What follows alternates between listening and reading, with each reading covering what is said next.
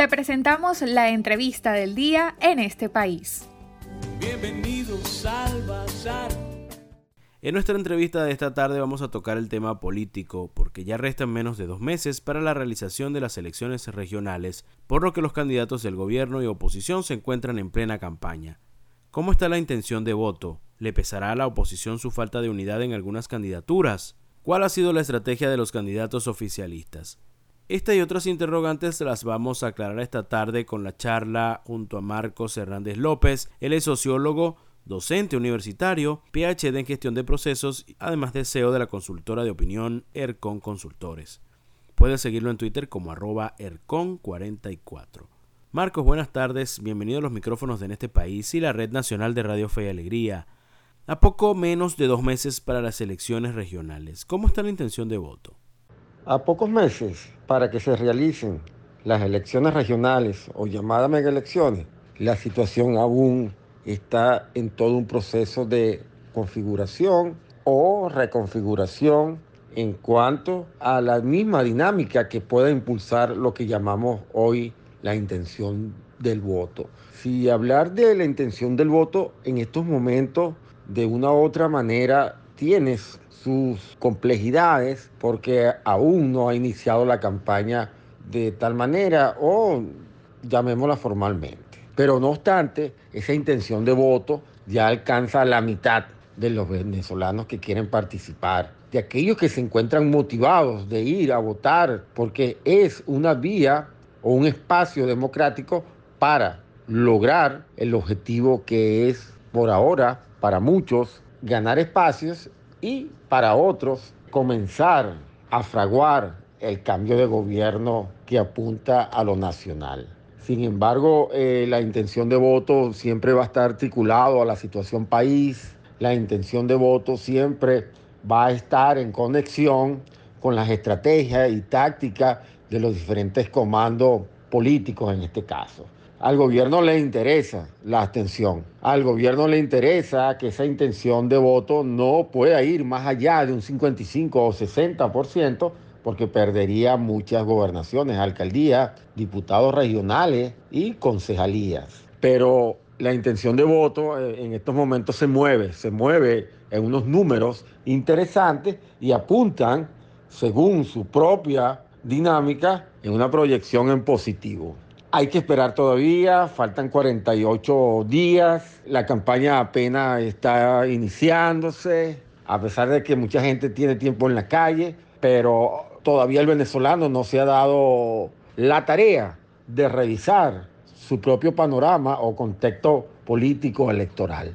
Por lo tanto, la, la intención de voto, hablarlo ahorita es un poco prematuro si las proyecciones pueden alcanzar un 60, un 62, un 65, porque como lo dije antes, todo esto está articulado a lo que llamamos la situación país como tal. Por lo tanto, la intención, la participación está conectada íntimamente a esa motivación, porque razones hay para ir a votar el próximo 21 de noviembre. ¿Cómo ha afectado a la oposición el tener varios candidatos optando por una misma alcaldía o gobernación? Evidentemente que la ventaja la lleva el gobierno o el oficialismo. Ellos están moviéndose sobre la base de la teoría divide y vencerás. El oficialismo está consciente que tiene un capital político que se mueve entre el 20 al 25% y esto lo hace un poco vulnerable al momento de contarse. No obstante, la estrategia le ha dado resultados porque como dije anteriormente, en muchos contextos pueden haber entre cuatro, tres y dos candidatos opositores y el gobierno lleva uno. Y en los escenarios donde hay diversos candidatos opositores, allí el voto se va a diluir porque esto también se conecta con la intención de voto que se mueve entre un 50 a un 55%. Y estamos hablando que el gobierno, el oficialismo, al moverse con un voto duro entre el 20 y el 25, por supuesto ya estamos hablando de una minoría que se convierte en una mayoría. Y todos estos datos cuantitativos político-electorales los favorece para ganar la mayoría de los gobiernos regionales, los gobiernos municipales, la mayoría de los diputados y por supuesto los concejales. Cuando entramos a un análisis un poco más profundo, queda revelado que el gobierno va a mantener y va a utilizar una narrativa como para llamar la atención, porque su mayor enemigo siempre va a ser la participación en el evento o proceso electoral el próximo 21 de noviembre. El gobierno se acostumbró y ha hecho los diversos constructos para ganar en minoría, no solo en estos escenarios llamados mega elección, sino podemos decir desde el 2018 cuando ganó la presidencia de la República. Gobernar en minoría ha sido su filosofía y le ha dado resultados cuando comienzan a hacer toda una combinación de variables para llamar a la, a la y dividir a la oposición en sus diversas estrategias, llámese en la unidad o en su participación en general, porque para nadie es un secreto la oposición venezolana sigue siendo la mayoría en el país. En este caso o en este momento histórico podemos hablar de un 80-20 o un 75-25. Es decir, estamos hablando que la oposición, si fuese unida al evento del 21 de noviembre, tiene la posibilidad de llevarse no solo los corredores electorales, sino la mayoría de las alcaldías, de los diputados regionales y de los concejales, que le daría un espacio y un ejército político para enfrentar el 2022, que es la fecha para el referéndum revocatorio.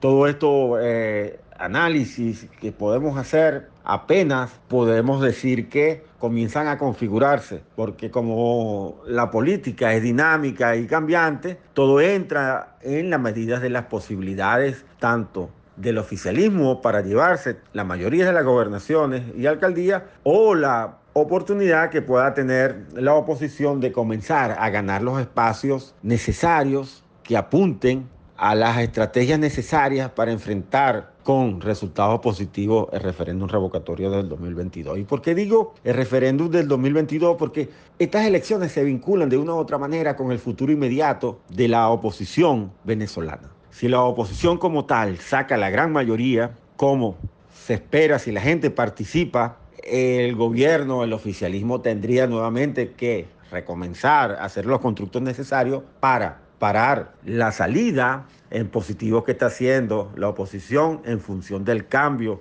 de gobierno en el país.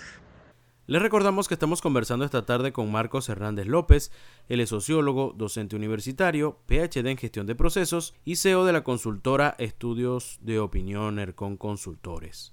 Para finalizar, Marcos, ¿qué nivel de aceptación tienen líderes como Juan Guaidó y Nicolás Maduro? ¿Hay algún otro que pueda ser considerado como outsider?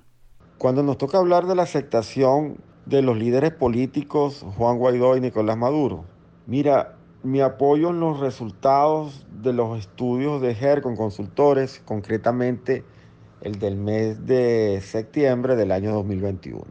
Esta investigación arroja unos resultados donde revela la crisis de liderazgo tanto de Juan Guaidó como de Nicolás Maduro.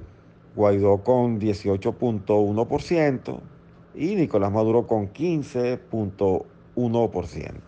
Esta situación es grave porque ambos son actores fundamentales para buscar solución a las crisis que transita el país. Y cuando la misma dinámica los lleva a ser interpelados por la sociedad civil y por la propia clase política, nos encontramos, digamos, en escenarios llenos de incertidumbres que nos lleva a la desesperanza. Porque cuando los líderes, los actores que tienen la posibilidad de buscar las soluciones o los caminos necesarios para comenzar a reconstruir, no tienen la confianza suficiente de, la mayoría, mira, de los venezolanos, esto se convierte en algo complejo. Complejo porque los líderes políticos son las personas, son los llamados, son esos actores que van a buscar los caminos, las brechas, en busca de las soluciones que los venezolanos en estos momentos andan buscando. Sí, esos venezolanos que andan sonámbulos, andan angustiados, andan amargados por la diversidad, la diversidad de sus problemas y por la ausencia de la calidad de vida. Cuando no existe la confianza y lo que simplemente es el deterioro, lo que se mira en los liderazgos políticos nacionales, el país entra en una fase de incertidumbre y esto hay que tenerlo muy presente para mirar las soluciones inmediatas que pueda tener algunos de los problemas que afecten a la mayoría de los venezolanos sin distingo de color político. Así que esa, esa crisis de liderazgo incide directamente en la solución de los problemas del país porque estamos hablando de dos actores completamente importantes, significativos, que pueden ir en busca, según sus influencias, de la solución que requiere el país. Estamos muy agradecidos con Marcos Hernández López, él es sociólogo, docente universitario, PhD en gestión de procesos, además de CEO de la consultora Estudios de Opinión ERCON por su participación en nuestra entrevista de esta tarde. Para conocer más del programa en este país, visita nuestras cuentas en redes sociales, en Twitter e Instagram como arroba en este país radio, en Facebook en este país programa radiofónico y en la página web en estepaís.info.